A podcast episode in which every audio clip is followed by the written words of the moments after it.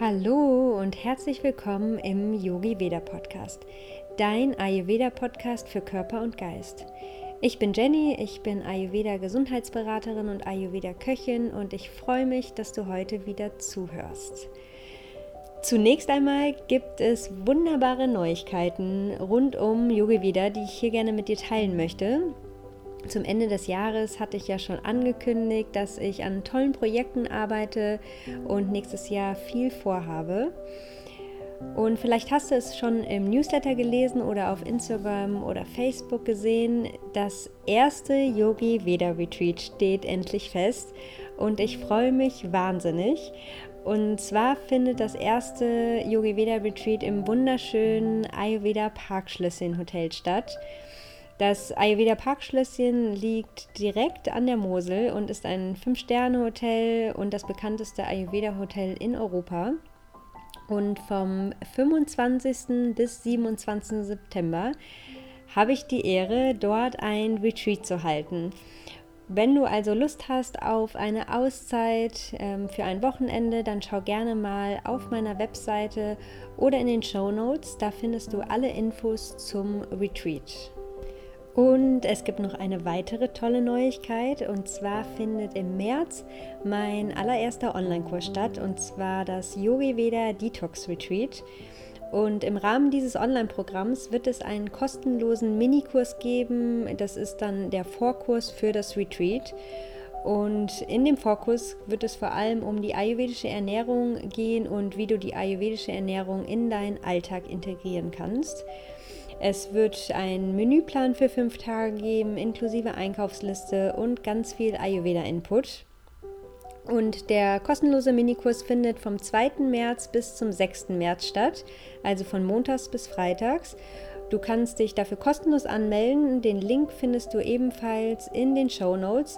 Und auch wenn du nicht beim Online-Detox Retreat dabei bist, kannst du dich trotzdem dafür anmelden und bestimmt ganz viel für dich mitnehmen.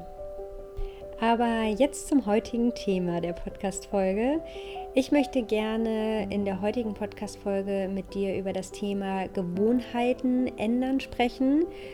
Der erste Monat des neuen Jahres ist ja jetzt schon rum und vielleicht hast du dir auch Vorsätze gesetzt für das neue Jahr, beziehungsweise vielleicht hast du dir überlegt, welche alten Gewohnheiten, welche ungesunden Gewohnheiten du gerne loslassen möchtest und welche neuen Gewohnheiten du in deinen Alltag integrieren möchtest.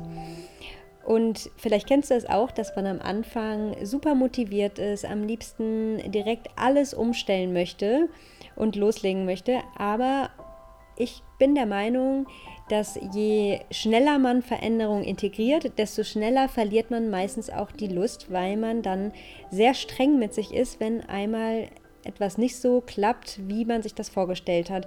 Und dann neigt man dazu, relativ schnell alles wieder über Bord zu schmeißen.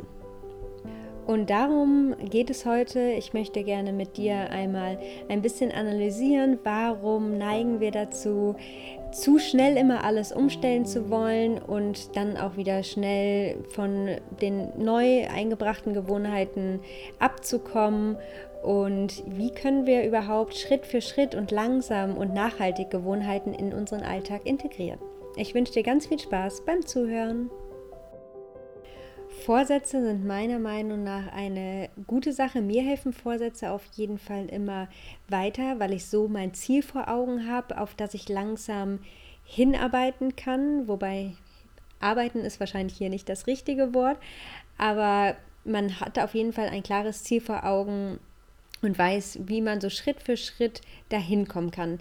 Wichtig ist hier allerdings, dass wir das Ganze langsam machen und wirklich Schritt für Schritt vorgehen weil die besten Vorsätze, die besten Ziele bringen uns natürlich nichts, wenn wir uns selber überfordern und so dann schnell wieder die Lust verlieren.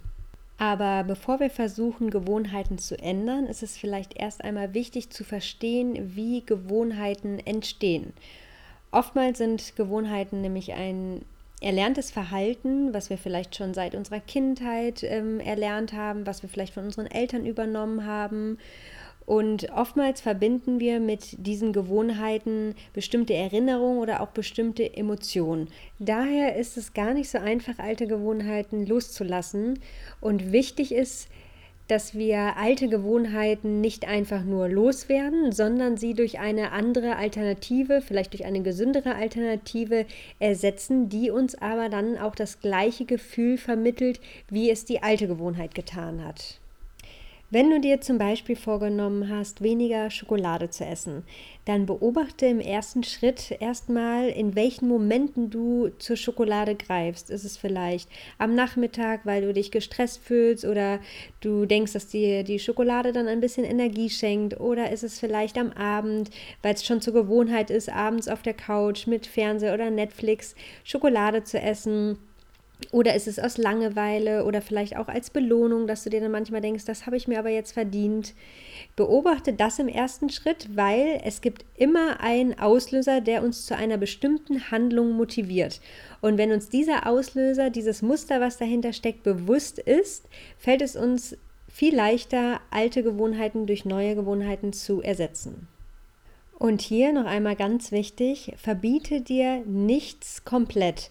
Und verbiete dir am besten überhaupt nichts, sondern statt zu sagen, ich möchte keine Schokolade mehr essen oder ich darf keine Schokolade mehr essen, sag lieber, ich möchte abends oder nachmittags öfter eine goldene Milch trinken oder ich möchte nachmittags, wenn ich Lust auf was Süßes habe, öfter mal Trockenfrüchte essen wie Datteln oder mir einen warmen Apfelsaft mit Zimt und Kardamom machen.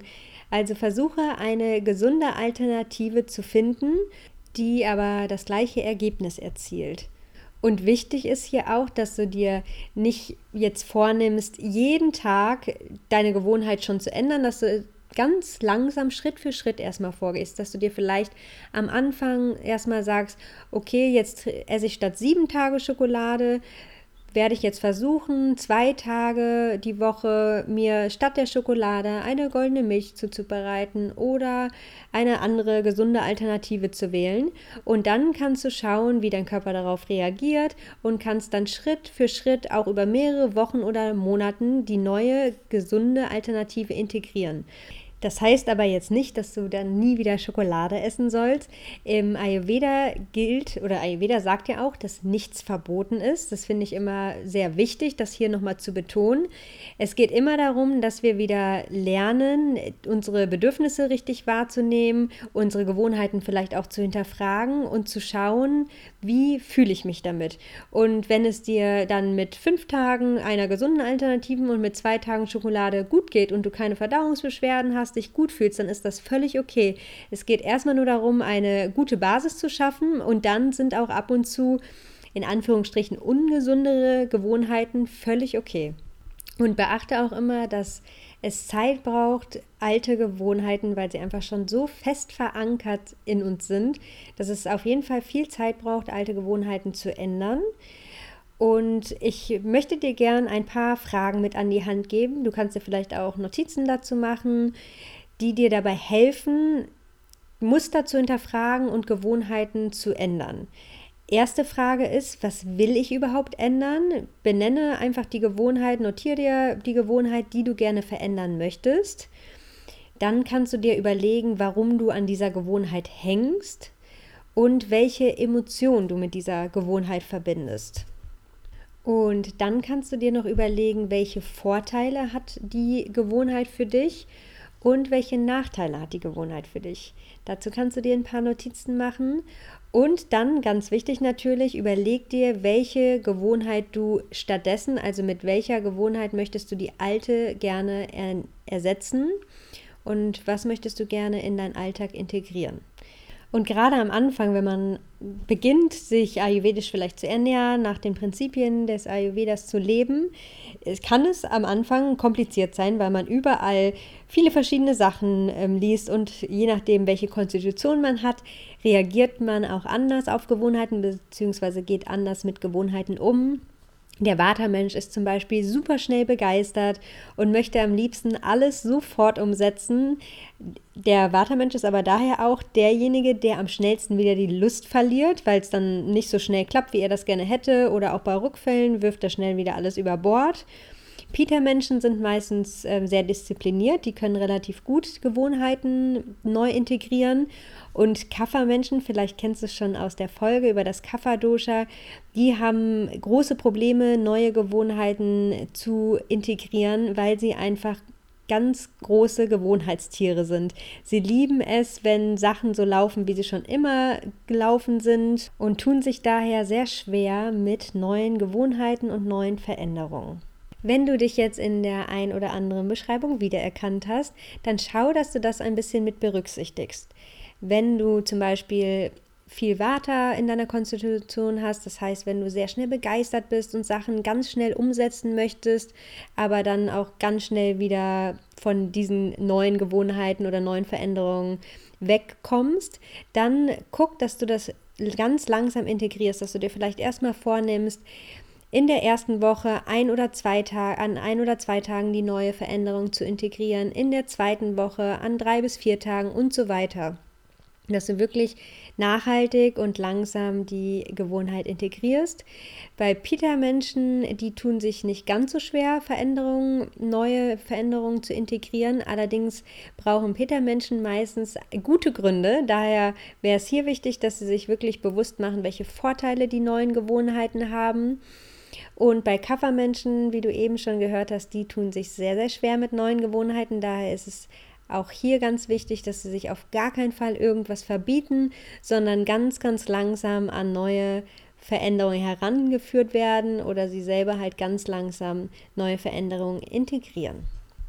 Und meine erste große ayurvedische Veränderung, vielleicht hast du es auch schon mal auf meinem Blog gelesen, war eigentlich die Morgenroutine. Die hat unglaublich viel bei mir verändert.